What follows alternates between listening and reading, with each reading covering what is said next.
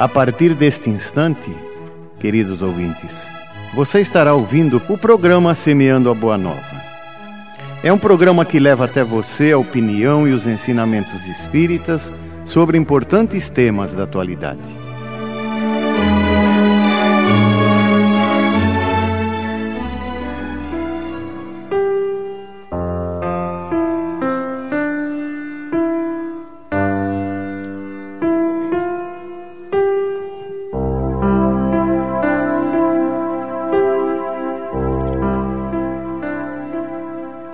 Querido ouvinte, estamos mais uma vez aqui neste encontro com você, para que, através do programa Semeando a Boa Nova, você possa conhecer mais profundamente assuntos relacionados com os ensinamentos espíritas e relacionados com temas da nossa atualidade. Questões que todos os dias suscitam em nossos pensamentos dúvidas, desejo de saber como é que o Espiritismo entende esta ou aquela questão. E é para isso que este programa existe para que nós possamos conversar e você compreender melhor, perante a realidade espiritual, o que ocorre na nossa existência. No dia de hoje, nós estaremos conversando sobre o tema da violência, a violência urbana uma questão que tem preocupado todos os lares, todas as famílias, a questão da segurança, como é que nós nos sentimos. E hoje nós vamos analisar isso à luz dos ensinamentos espíritas, querido ouvinte. Para tanto, estamos aqui recebendo com muita alegria um amigo nosso, amigo da casa, um trabalhador espírita, o capitão da PM Edson de Jesus Sardano, que milita no Centro Espírita Bezerra de Menezes de Santo André, como ativo colaborador. Dedicado estudioso das questões do comportamento humano, especialmente na juventude.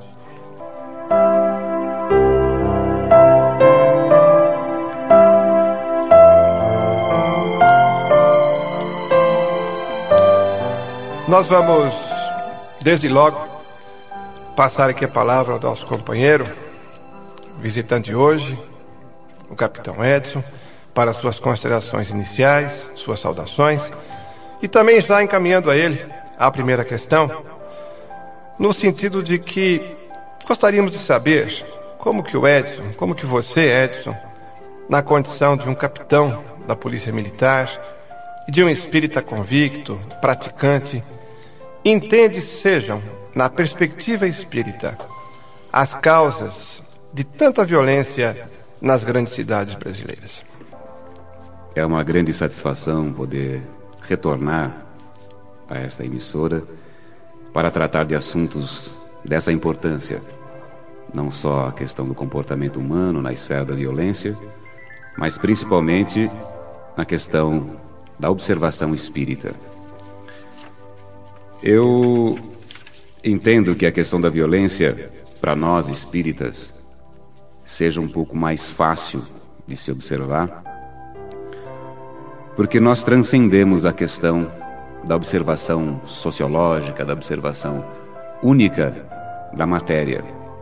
É muito comum nós nos flagrarmos comentando casos, principalmente os mais recentes, casos que chocam, situações graves que envolvem conhecidos, muitas vezes pessoas que nós nem conhecemos através dos jornais, e ficamos sem uma explicação, ficamos até às vezes revoltados, meu Deus do céu, como vamos explicar tamanha violência, tamanhos problemas?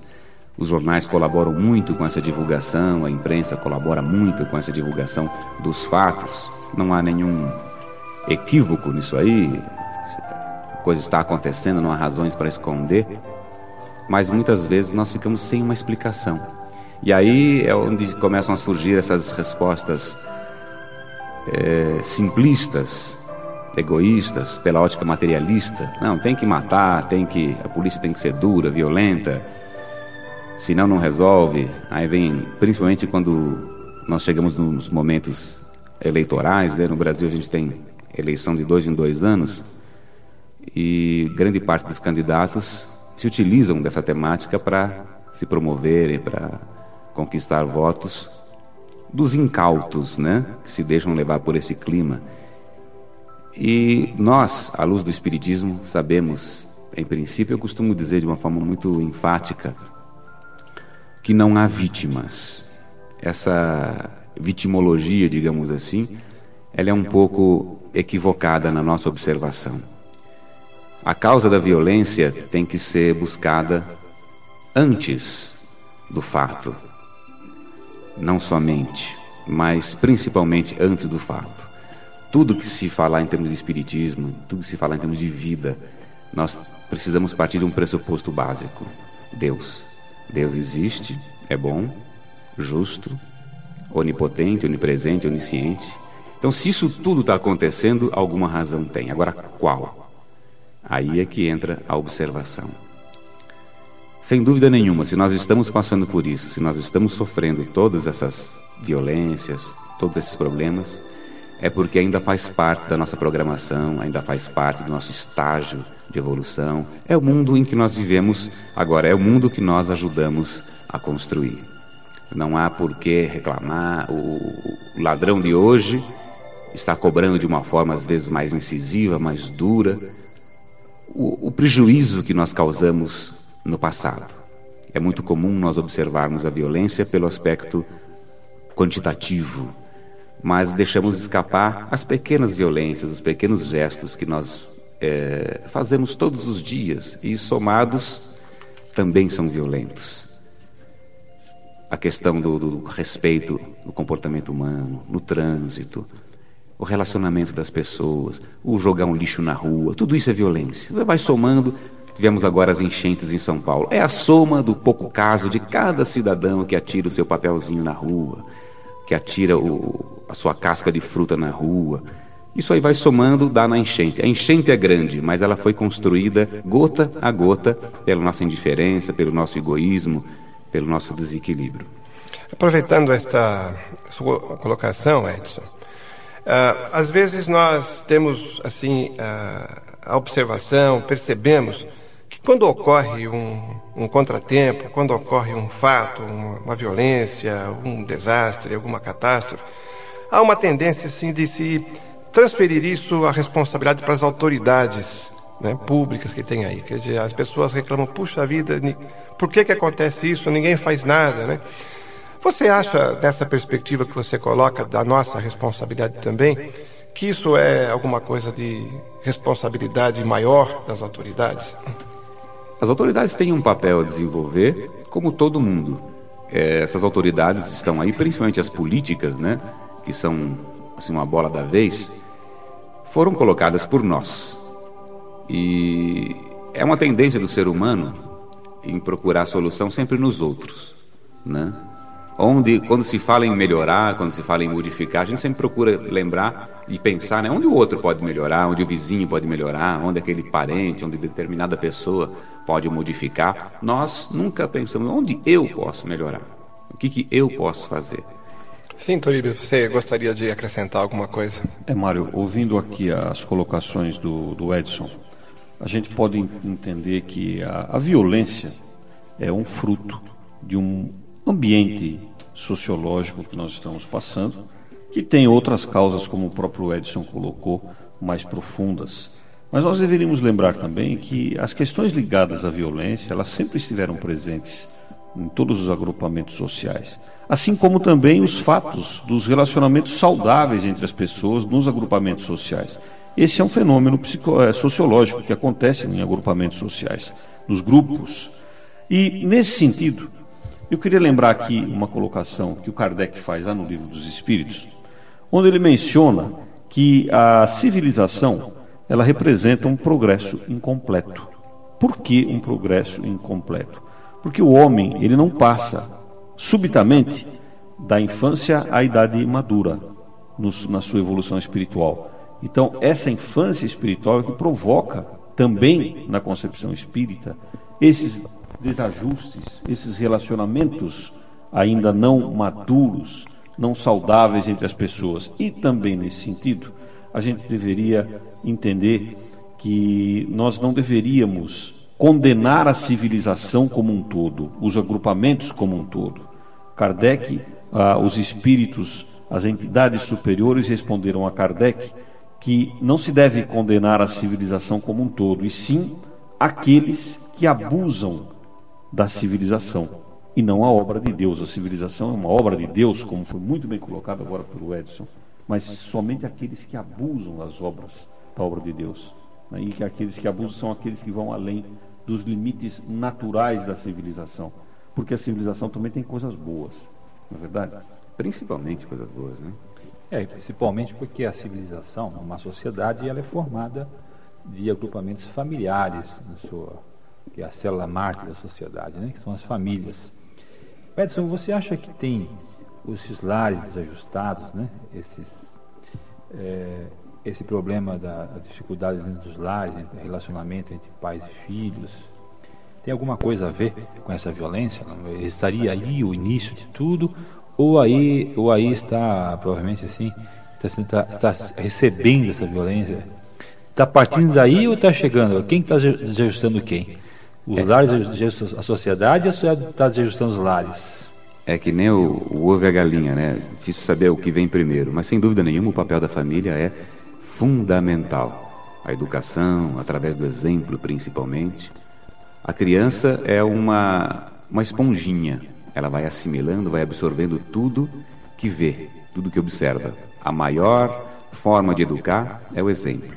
Se a criança vê logo cedo o pai brigando com a mãe, não respeitando os, os seus ambientes, não respeitando as leis. É muito comum o, o, pai falar que o filho tem que ser obediente, tem que respeitar isso e aquilo, põe o filho num carro e sai por aí atravessando o farol vermelho, sai por aí xingando no trânsito.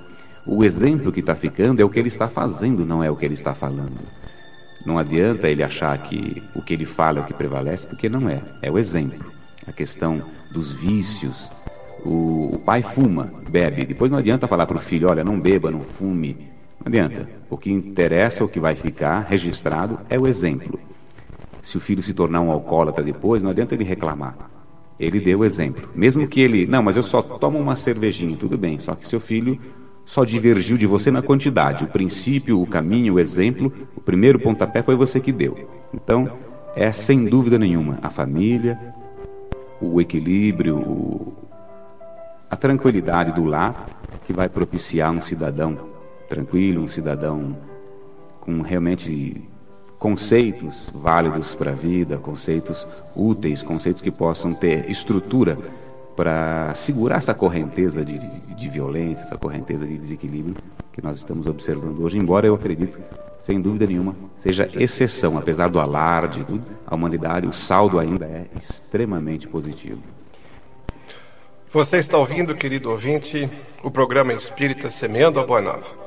Hoje, analisando o tema violência urbana, com a presença do capitão da PM, Edson Jesus Sardano, companheiro espírita aqui da nossa região do ABC.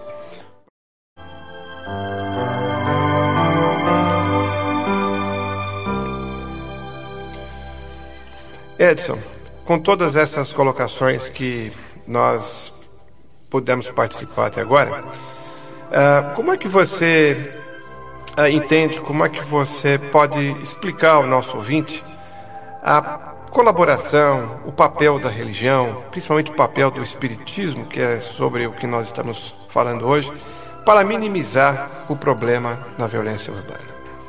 Eu acredito que um dos principais papéis da religião é permitir com que a criatura não se revolte que a criatura não adote para si uma postura de vingança, uma postura de querer resolver, fazer justiça com as próprias mãos, ou até mesmo ficar destilando esse ódio, né?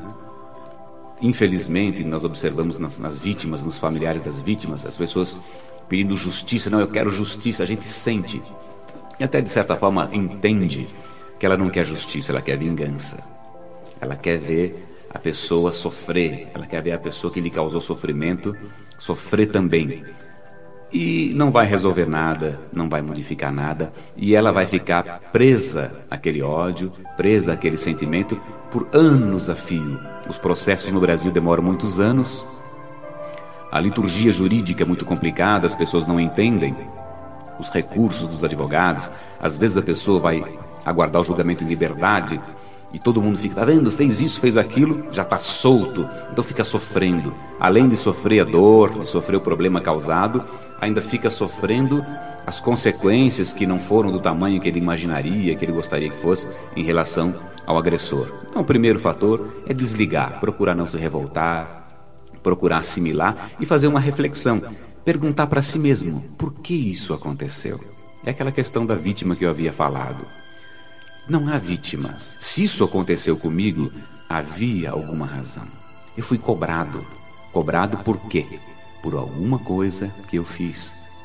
Então, quando a violência nos bater à porta, é o momento de se recolher e refletir e mudar o comportamento. A grande segurança, ontem mesmo, é, se eu não me engano, eu não assisti, mas parece que a Rede Globo estava fazendo um programa sobre violência, sobre formas de se defender, blindagem de carro. Não existe segurança completa. É, já houve presidentes dos Estados Unidos assassinados, vítimas de atentados.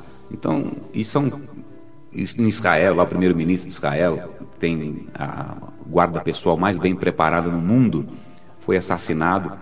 Então não existe segurança perfeita. A segurança perfeita é uma consciência tranquila, é uma conduta correta, porque essa sim faz com que o nosso campo, a nossa vibração, a nossa proteção espiritual seja compatível e nos afaste, afaste os agressores, afaste os problemas da nossa vida. A única forma realmente de estar garantido, de estar seguro, é estar com a consciência em paz. É semear o bem, semear a tranquilidade, que a colheita vai ser compatível. Quem vai semeando problemas, quem vai semeando egoísmo, quem vai semeando desamor, mesmo que seja aos poucos e nem perceba, a cobrança às vezes vem de uma vez só e vem dura. Aí a pessoa reclama, né? Aí a pessoa reclama.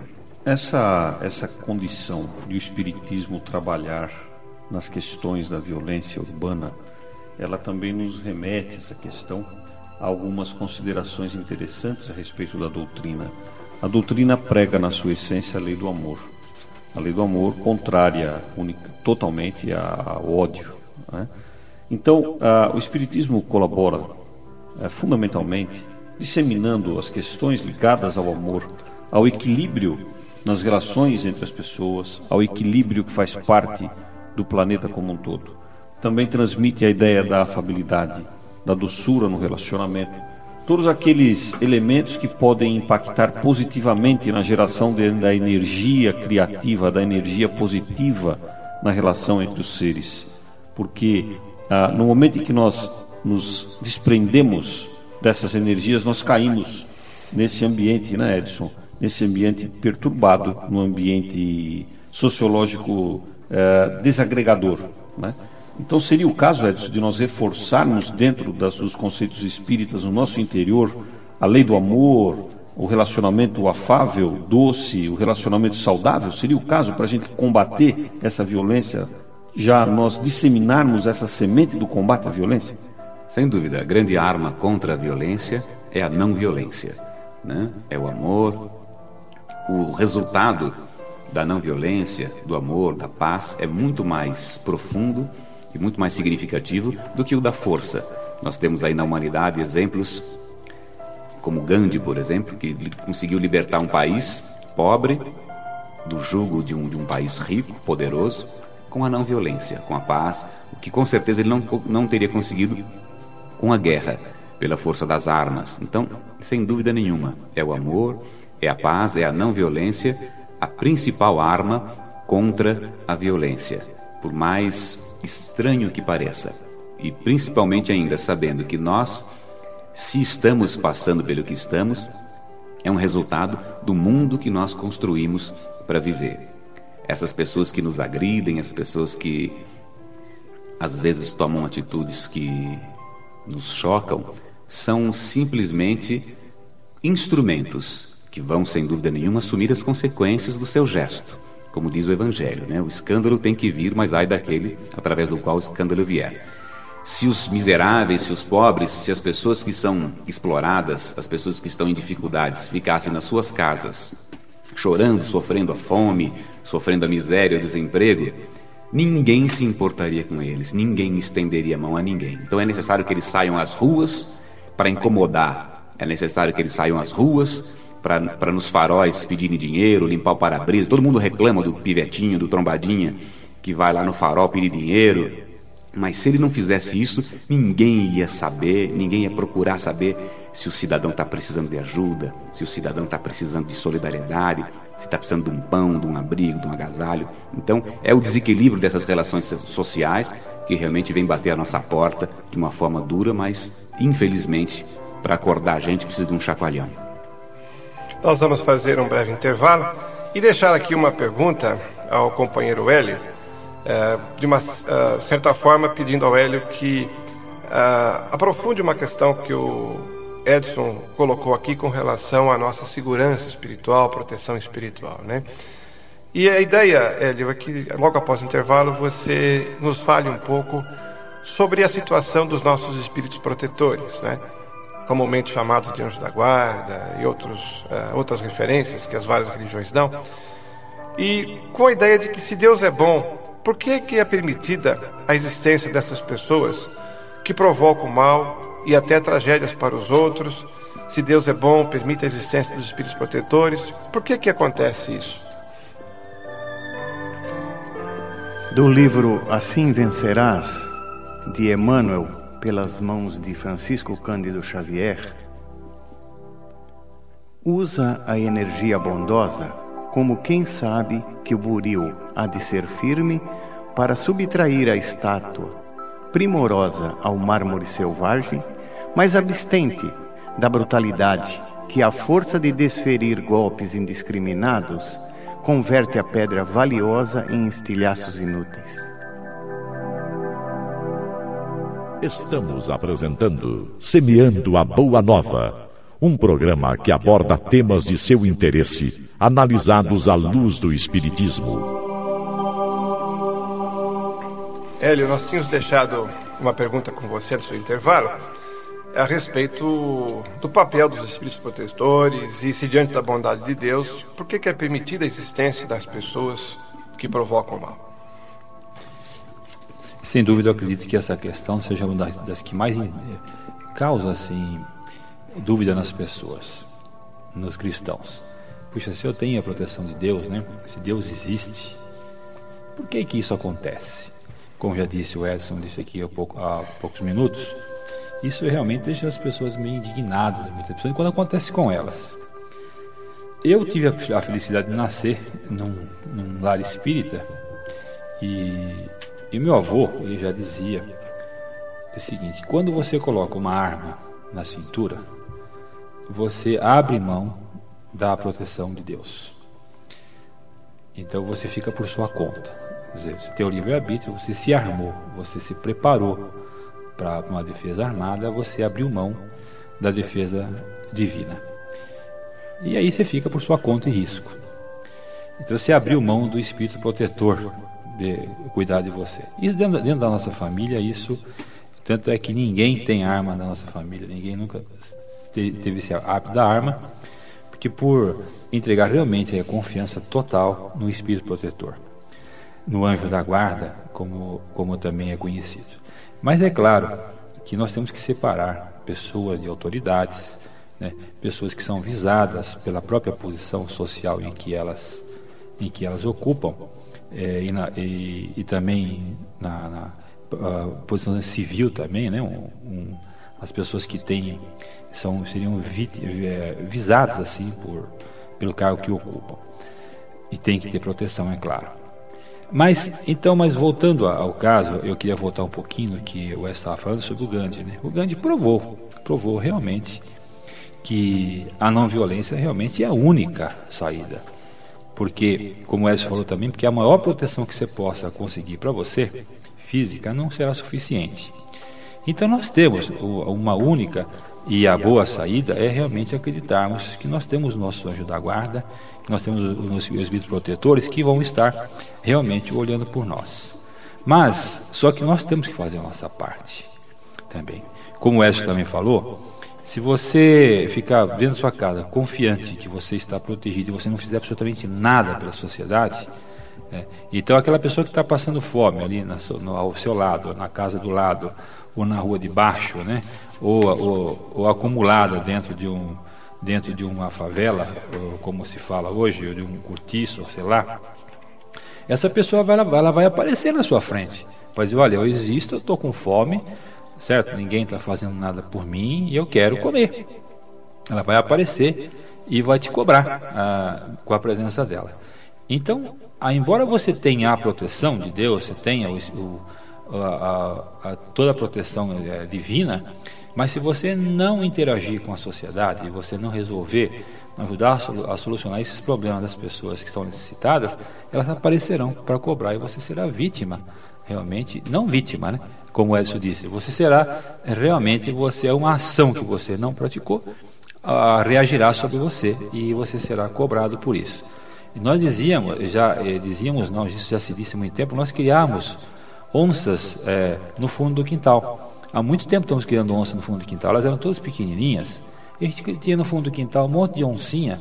E elas não agrediam. A menina, você batia o pé, saía, corre daqui, menino, corre daqui, né? Espantava as crianças e tal.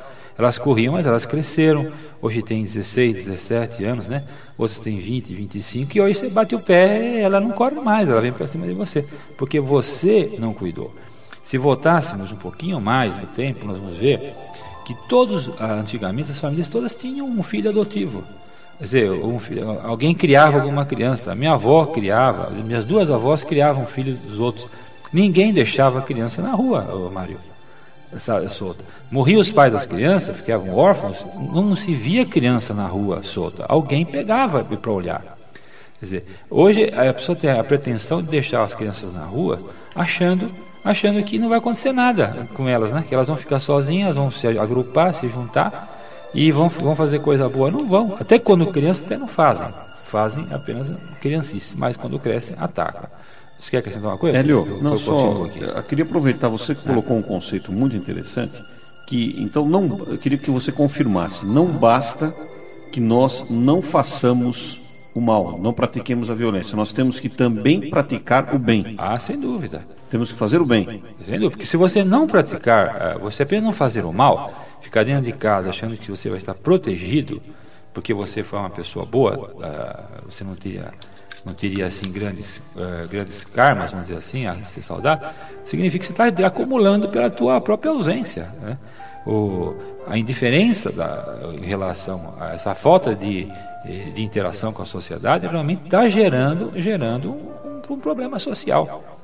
É, e principalmente, e principalmente não só pela, pela falta dos bens materiais, que isso até, eu acredito que hoje muitos grupos trabalham e dão comida para essas pessoas, que hoje ninguém mais faça isso por fome mais, né?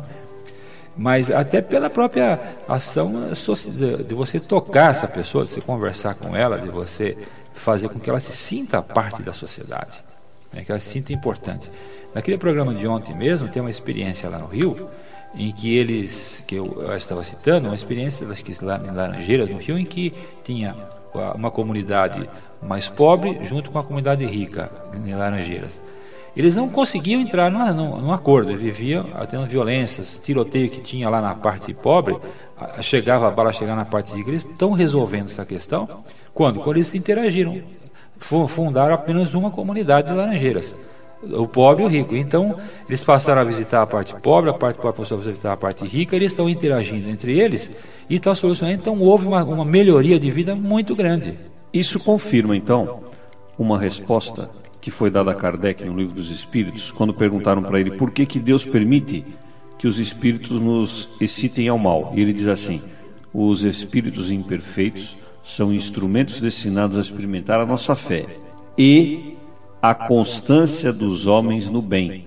Então, a criação de uma comunidade, de uma civilização unificada, foi um bem praticado, então? Foi. É, foi a solução. A, a solução final é onde você interage.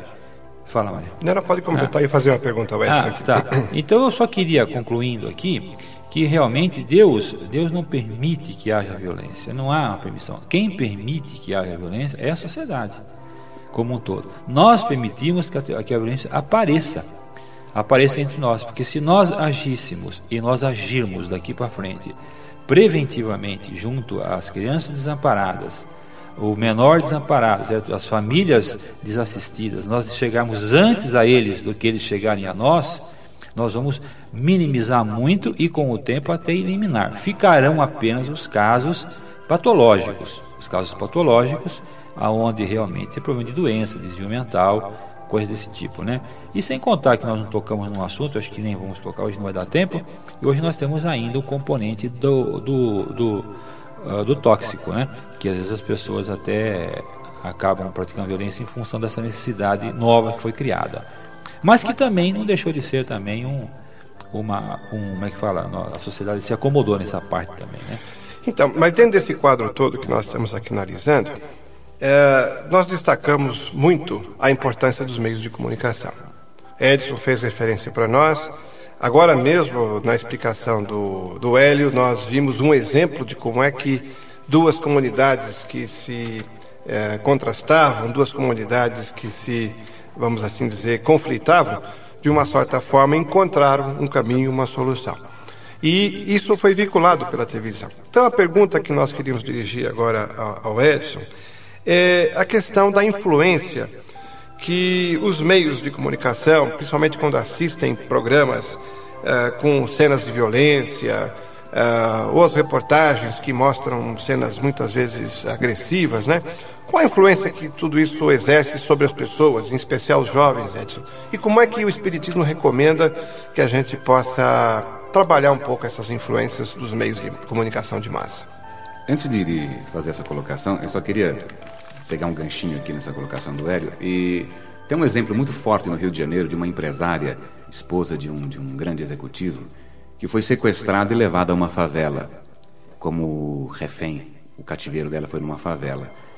E o tempo em que ela ficou aguardando a questão do resgate até a libertação fez com que ela convivesse de certa forma com aquele pessoal e fez com que ela vivesse o sofrimento deles, com que ela vivesse aqueles problemas todos. E esse sequestro transformou a vida dessa mulher. Ela passou, depois da libertação, ela voltou à favela e hoje desenvolve um trabalho social grandioso na favela. Então, o sequestrador foi o maior a maior bênção na vida dessa pessoa. Se ela tem que agradecer alguma coisa na vida, tem que agradecer esse sequestrador, porque ele transformou a vida dela. Ela vivia num paraíso, vivia como uma Cinderela, milionária, cheia de, de, de conforto, de luxo, e, e a miséria campeando do seu lado. Quer dizer, ela precisou deste amigo, desse benfeitor sequestrador, para acordar, para abrir os olhos. Evidentemente que ele vai sofrer as consequências do seu gesto. Né?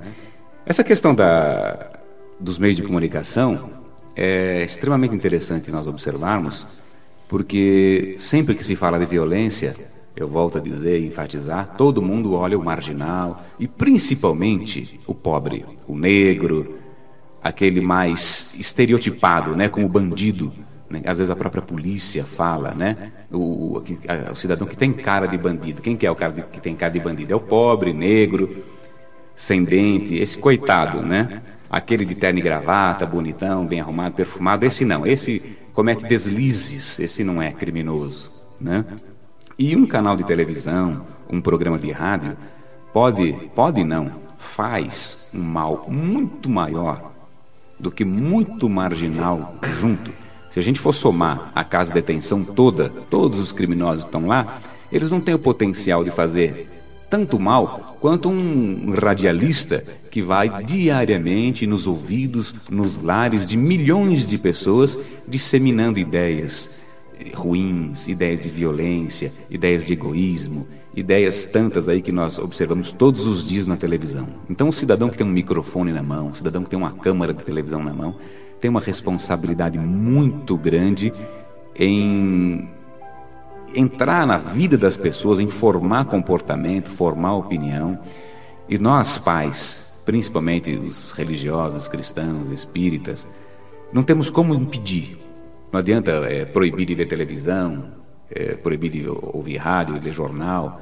O que nós precisamos fazer é acentuar a formação, acentuar o exemplo, acentuar, vamos dizer assim, a segurança dos nossos filhos, para que eles saibam analisar, para que eles saibam diferenciar o que é bom para eles e o que não é bom para eles. Se for possível selecionar os programas, é salutar, é conveniente, né?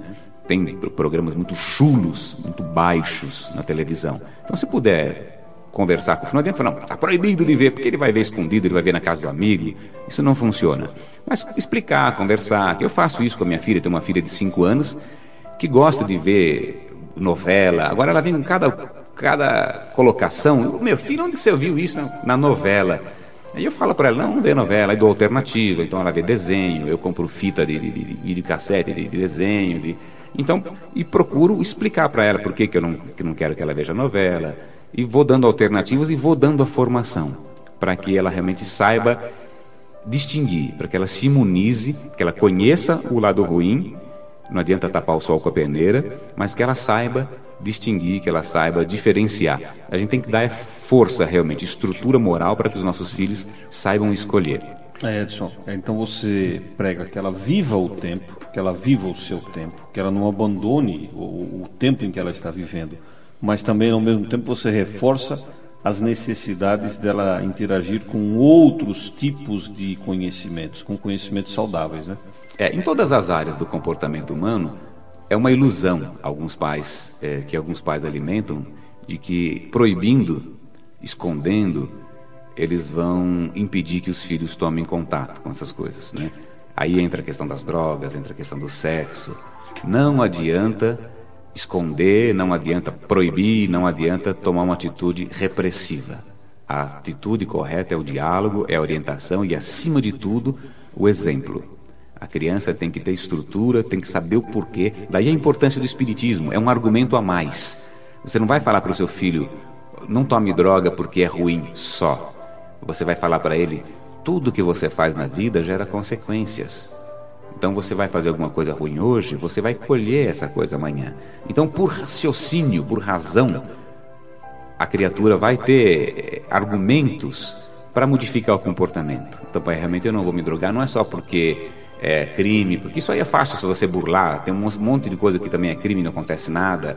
Não, não só pela ótica material, a ótica espiritual. Ele vai saber que ele vai estar prejudicando o seu perispírito, que ele vai estar comprometendo o próximo corpo. Muitas pessoas falam, é, mas eu fumo, meu avô fumou a vida inteira, bebeu a vida inteira, morreu com 117 anos, aí atropelado, ainda estava participando de uma maratona, morreu atropelado. Tudo bem. Então, no, então álcool não faz mal, o cigarro não faz mal. Só que aquele seu avô vai reencarnar e o corpo do seu avô, quando reencarnar, vai estar com aquelas marcas, porque aquilo marcou, aquilo prejudicou. E assim é com tudo, não só a questão física, como a questão moral. Nosso perispírito é um gravadorzinho e vai registrando tudo isso. E vai, pouco a pouco, tijolinho a tijolinho, plasmando o próximo corpo, o próximo abrigo daquele espírito. Por isso que nós não entendemos, às vezes, as crianças com meses, com cirrose, com asma, são esses avôzinhos nossos que morreram com 150 anos e fumaram a vida inteira. Então eles voltam já com o corpinho comprometido. Não resgatou na encarnação anterior, alguns resgatam até, começam a resgatar nessa, né? É o câncer, tá aí o abençoado câncer, que faz muitas vidas se modificarem. É, e às vezes não dá tempo, mas na próxima encarnação é, ele vai sentir as consequências do seu plantio. É, um, amigo, é, recentemente, palestrante aqui da região, numa palestra, estava dizendo o seguinte com relação à televisão: que um casal, até altas horas da madrugada, ficou assistindo filmes de terror, que depois foram dormir. Deitaram, apagaram as luzes, aquele silêncio, e de repente eles ouviram mexer na porta. Então a, a esposa virou e falou assim: marido, tem gente mexendo na porta. Então aí o nosso palestrante falou assim: quem que ele queria que fosse aquele que estivesse mexendo na, na porta, né? O Jesus? Falei, não, se assistir o filme de terror até altas horas da madrugada, acho que não deveria ser Jesus que aquela hora estaria entrando no quarto deles. Uma questão de sintonia, né? Com quem estavam sintonizados. Né? Essa, essa, essa, parte de sintonia, o Edson ele passou, é, falou alguma coisa atrás aí. Puxa, e nós hoje não podemos, podemos até fazer um programa mais diretamente sobre isso. Obrigado.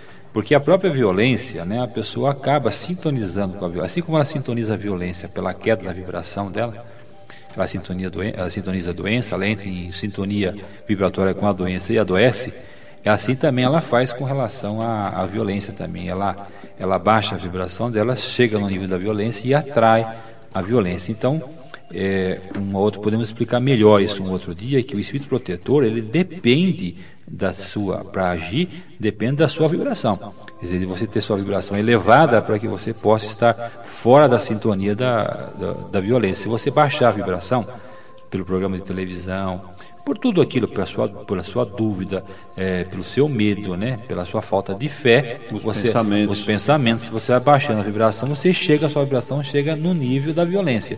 E aí você fica no mesmo nível e você realmente será facilmente atingido. Né? Temos também aqui a contribuição do nosso Oswaldo Salim, que dirige uma pergunta aqui ao capitão Edson a respeito do seguinte, uma pergunta muito interessante que todos nós na Casa Espírita, Espírita somos frequentemente perguntados a respeito disso. A criança pequena que está no farol pedindo dinheiro, quando é pequena ela pede. E esta criança possivelmente, mais tarde, ela não vai pedir mais e vai passar a pegar. né? O que fazer para as crianças pequenas? Ah, o que, que a gente pode fazer para ajudar essas crianças que estão no farol e pedem? Devemos dar dinheiro? Não devemos? O que fazer? Nós vamos fazer um pequeno intervalo. Logo na sequência, o capitão Edson estará nos orientando nesse aspecto. Do livro Renovar-se e Viver, de J. Manahem e Roque Jacinto, Vivência do Amor, o desprovido de fé foge da obra do bem, mesmo quando não o persigam. Quem se ajusta ao Senhor, porém, revela-se sempre seguro, mesmo diante das adversidades e persevera no bem. apresentando Semeando a Boa Nova, um programa que aborda temas de seu interesse, analisados à luz do Espiritismo. Retornando à pergunta que nós tínhamos deixado aqui para o Edson, a respeito de qual a recomendação, como é que nós devemos proceder diante das crianças que nos faróis estão ali pedindo alguma coisa para nós. Eu acredito que essa questão da, da- da infância desamparada, o ideal é que nós saibamos agir preventivamente. O ideal seria que nós utilizássemos todos os instrumentos ao nosso alcance para evitar que aquela criança estivesse na rua. Não existe criança abandonada. O que existe é o lar abandonado. A criança é uma consequência. Quanto mais oportunidade as pessoas tiverem, maior será a responsabilidade delas. Então, os empresários, os grandes patrões, cada, cada vez que ele opta, digamos assim, pelo desemprego como primeira alternativa de economia, ele tem que pensar que ele vai estar colocando uma família toda em dificuldade. E é muito comum o empresário fazer isso, infelizmente. Não é questão de só responsabilizar o empresário mas às vezes a empresa não está dando muito lucro, então ele precisa trocar de carro, a, a prestação lá do barco está muito alta, né? O, o aluguel, a marina lá é muito, muito complicado, o condomínio lá da marina, então manda embora. Manda embora, porque não dá para apertar isso, não dá para apertar aquilo. O dólar aumentou, vai viajar para o exterior, fica mais caro, então manda embora. As pessoas precisam também aprender a ceder um pouquinho. E não é só o, o empresário. É porque quanto mais se tem, maior a responsabilidade. Tudo isso não adianta a pessoa falar, não, eu ganhei trabalhando. Não, tem muita gente que trabalha a vida inteira e não ganha o que muita gente, empresários aí, ganham. A vida facilitou, a vida criou instrumentos, a vida colocou instrumentos, colocou oportunidades na frente dessas pessoas para que eles soubessem aproveitar, não só para si, mas para toda a comunidade, para toda a sociedade. E aí acontece como até uma frase que o Vicentinho usou outro dia, o líder sindical Vicentinho. O pobre está com fome e o rico está com medo. Então não adianta nada. Se o rico distribuir um pouquinho, ele vai diminuir essa relação de fome e, consequentemente, vai diminuir essa relação de medo. Hoje, o dinheiro que as pessoas se recusam a dar na colaboração, na ajuda preventivamente, estão gastando com blindagem, estão gastando com segurança. A indústria da segurança é uma das indústrias hoje mais rentáveis do país. Agora, todo esse dinheiro poderia estar sendo canalizado para o auxílio, para o amparo da, da, das famílias, no sentido que elas não precisassem abandonar seus filhos, colocar seus filhos na rua para buscar a sua sobrevivência. Agora, a questão da esmola é uma questão de foro íntimo. A pessoa tem que fazer o que fizer com amor. Se não quiser dar dinheiro, não dê. Se quiser dar dinheiro, dê o dinheiro, mas dê um sorriso junto. Dê um gesto, um aceno, um, um bom dia, um vai com Deus, alguma coisa assim. Não é só o dinheiro. O dinheiro frio às vezes ofende. Então, se não tem dinheiro, não quer, não quer dar dinheiro, passa a mão na cabeça de um, de um moleque desse, dá um sorriso, dá um abraço, manda para ele uma mensagem de solidariedade, manda para ele uma vibração de amor, que é sem dúvida o que vai contribuir para que ele também pense um pouquinho que ele é gente, que ele é um ser humano e alguém observou, alguém o viu. E Edson, é, desculpe, é, e essa segurança toda está colocando os indivíduos, as pessoas, atrás das grades, não está? Presas, né? No próprio egoísmo. Mário, eu queria aproveitar, lembrar algumas coisas interessantes a respeito disso que o Edson acabou de falar, dessa abordagem que a gente sofre na via pública, dessa questão ligada às crianças, às pessoas idosas que nos pedem esmola, etc. Né? Tem duas historinhas curiosas aqui. Uma aconteceu comigo, inclusive. Uma outra aconteceu uma, uma pessoa de outra crença religiosa, né, mas também muito ligada a Jesus, né? Contava uma história que uma senhora estava na rua com um carro cheio de Bíblias, de livros é, religiosos. E chegou um assaltante para assaltá-la. E essa mulher começou a gritar e falou assim: Você não vai mexer aqui, isso aqui é propriedade de Jesus, né? eu sou de Jesus, tudo isso aqui é de Jesus, nós somos todos irmãos, você não vai levar nada daqui. Aliás, pega uma Bíblia, leva para você e lê que você precisa. Essa reação assustou tanto o assaltante, que ele não esperava isso, que ele ficou com tanto medo que ele foi embora. Ele saiu e levou a Bíblia junto. Então, quer dizer, ficou um resultado positivo. Olha, é óbvio que a gente não vai agir dessa maneira em todas as situações, mas é um exemplo do que, que faz a fé, a confiança, etc. Né? E a outra é curiosa, isso aconteceu comigo, a abordagem na rua das crianças, etc. Eu comecei a pegar o hábito de quando eu vejo que não tem realmente nenhum compromisso maior, eu, eu abro o vidro do carro e pergunto como você se chama onde você estuda, o que você faz, você conhece Jesus, né? E quando a criança pergunta assim, você já ouviu falar do Papai do Céu? Você faz a sua oraçãozinha para o Papai do Céu, né? E dá lá uma balinha para a criança, né? Um docinho, alguma coisa, e estimula isso para a criança. Outro dia eu ouvi uma coisa curiosa, né? Eu vi um senhor que disse assim para mim: Olha, o senhor me ajudou muito, porque eu nunca tinha pensado nisso. Eu acho que eu vou começar a pensar nisso. Eu falei: oh, que bom, né? Já vai levar um, alguma coisa de boa para ficar pensando, né? É interessante. Eu acho que esse ponto que foi aqui colocado nós devemos refletir muito sobre ele, querido ouvinte, porque lembrando principalmente o exemplo de Francisco Cândido Xavier, lá em Uberaba, junto toda aquela pobreza, aquelas famílias que buscam, uh, e ele consegue receber todas as pessoas com um afago, com um sorriso, dá o que tem, dá o que pode, se não tem, não dá, mas este ponto que o Edson se referiu é fundamental. É a pessoa sentir que alguém se interessa por ela. É a pessoa sentir que alguém está olhando nos seus olhos, querendo saber quem é ela. Né? Que ela, ao contrário, não está incomodando. Para que a pessoa possa prosseguir na sua existência, levando naquele coraçãozinho, quando se trata da criança, aquela vibração de carinho que a conforte. Essas coisas falam muito, muito forte no coração da criança. É assim, querido ouvinte Oswaldo, que a doutrina espírita recomenda que nós abordemos. Nós temos aqui mais uma pergunta, que nós falemos um pouco de como é que as pessoas em geral, a sociedade em geral, uh, pode tratar a população mais pobre, né? Uh, ensinando essas pessoas a, a, respeito da proteção de Deus. Quer dizer, como é que a gente, como é que nós podemos estimular as pessoas, os grupos religiosos, as casas, as comunidades de bairro, a, a fazerem seu trabalho junto à comunidade mais pobre e, com isso, despertar nelas também essa confiança de que elas podem, com a proteção de Deus, conseguir.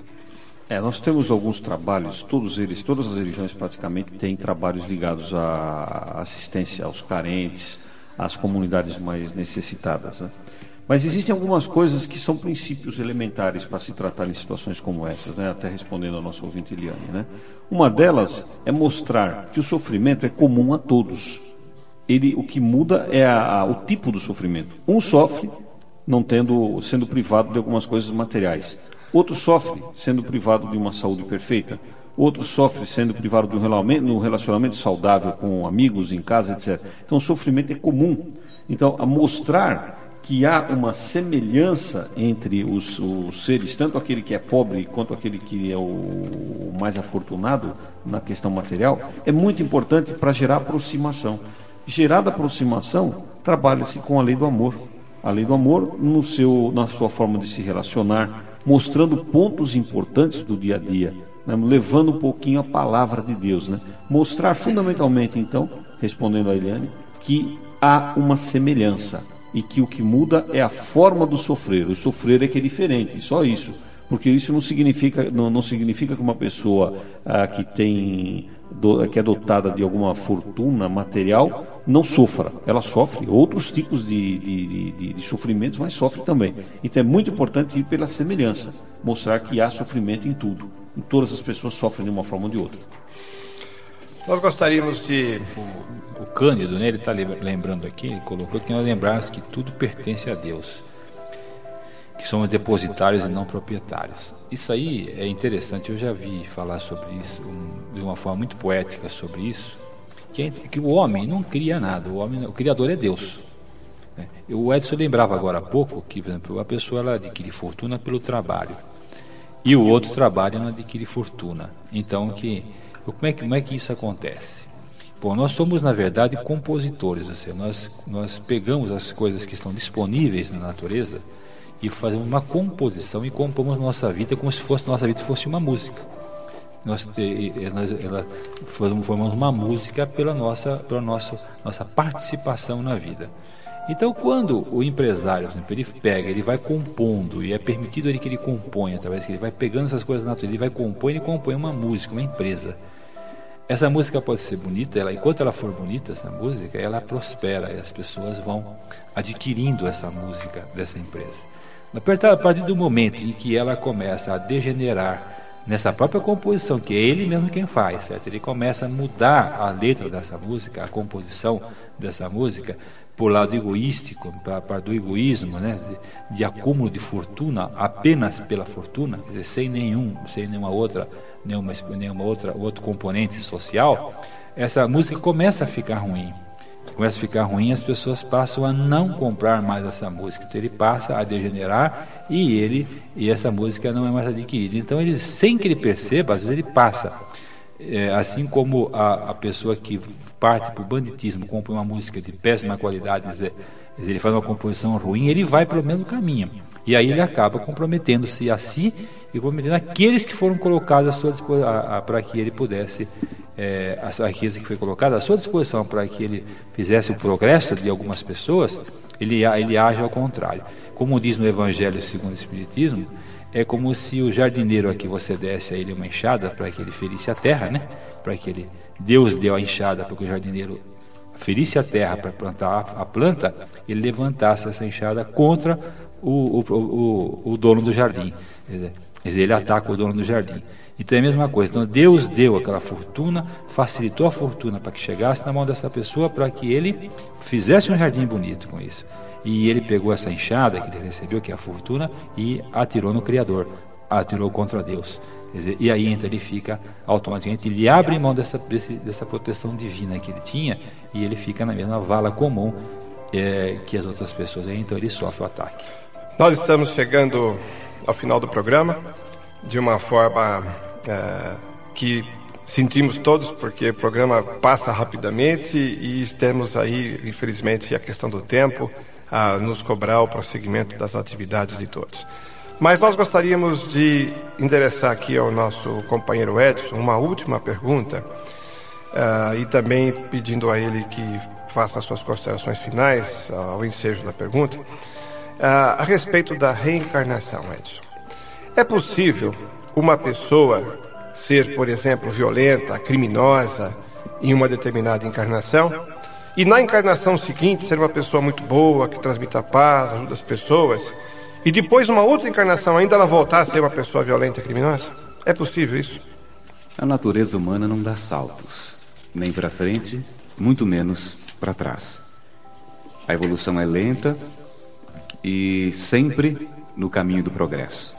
Então, uma criatura muito violenta, uma criatura digamos assim, rotulado como criminoso, dificilmente ele vai, numa próxima encarnação, já ser uma criatura extremamente bondosa, porque é, é, é, o processo de evolução é lento. Né? Se bem que é muito mais fácil isso do que o inverso. Agora, o inverso realmente é, é, é a contramão da natureza divina, da natureza da criação.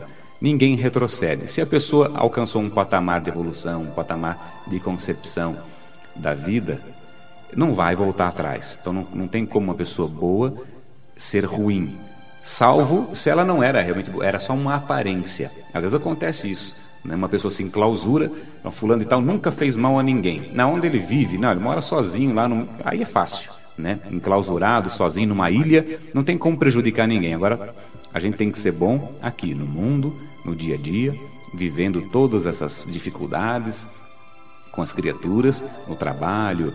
Daí nós falamos aqui da questão da riqueza, não é para simplesmente rotular o rico como uma pessoa ruim potencialmente, nada disso. É um instrumento muito delicado, muito sagrado da, da vida, da natureza. Foi nos colocado à mão para que soubéssemos usar da melhor forma. Usufruir, sim, é necessário que tenha o, o, bom carro, a boa casa, que faça a sua viagem, tenha conforto. Agora, isso não pode ser feito em detrimento de outras criaturas.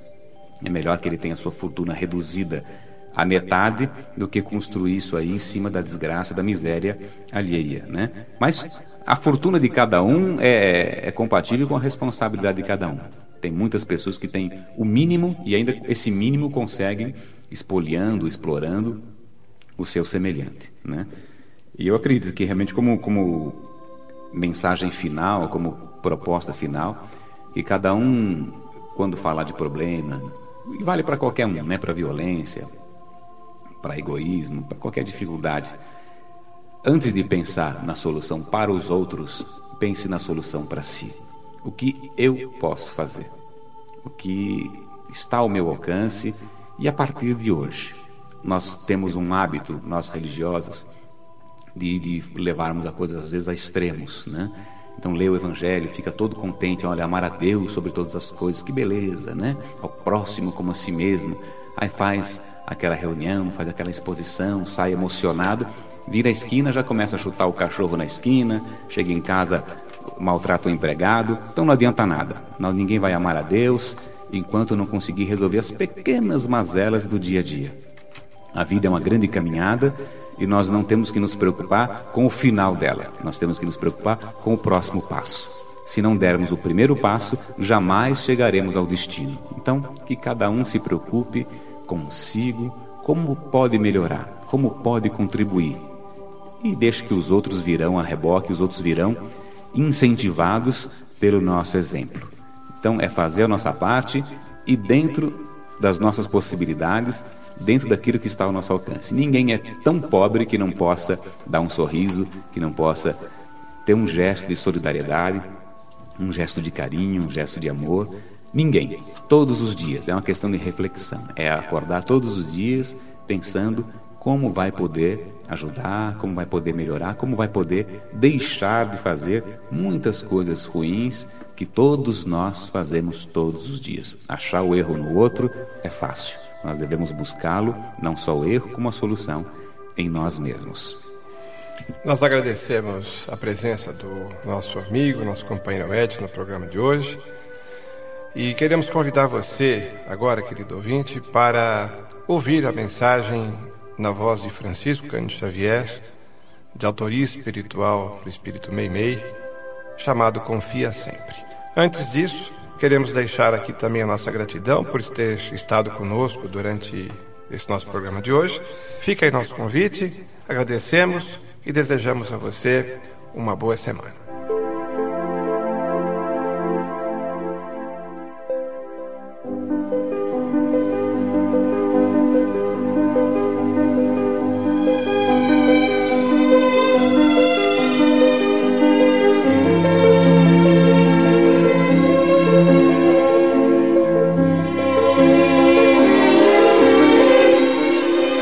Confia sempre.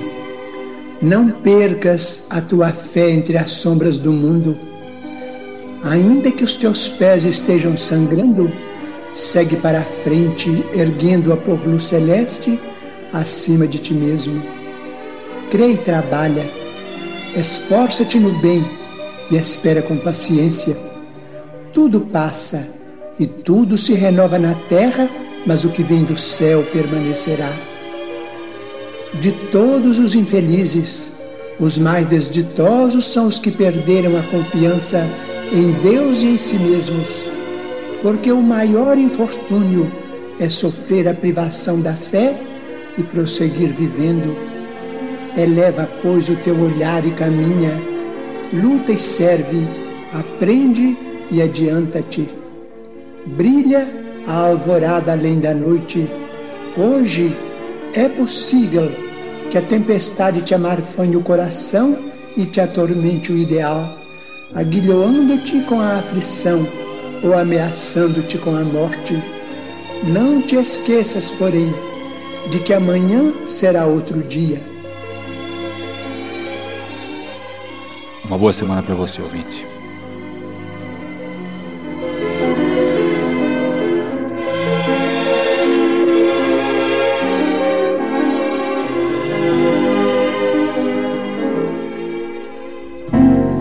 Obrigado por você ter ficado conosco. Na próxima semana, neste mesmo horário, nos encontraremos novamente para analisar mais um tema de muita importância em sua vida. Uma boa semana para você, ouvinte. Semeando a boa nova.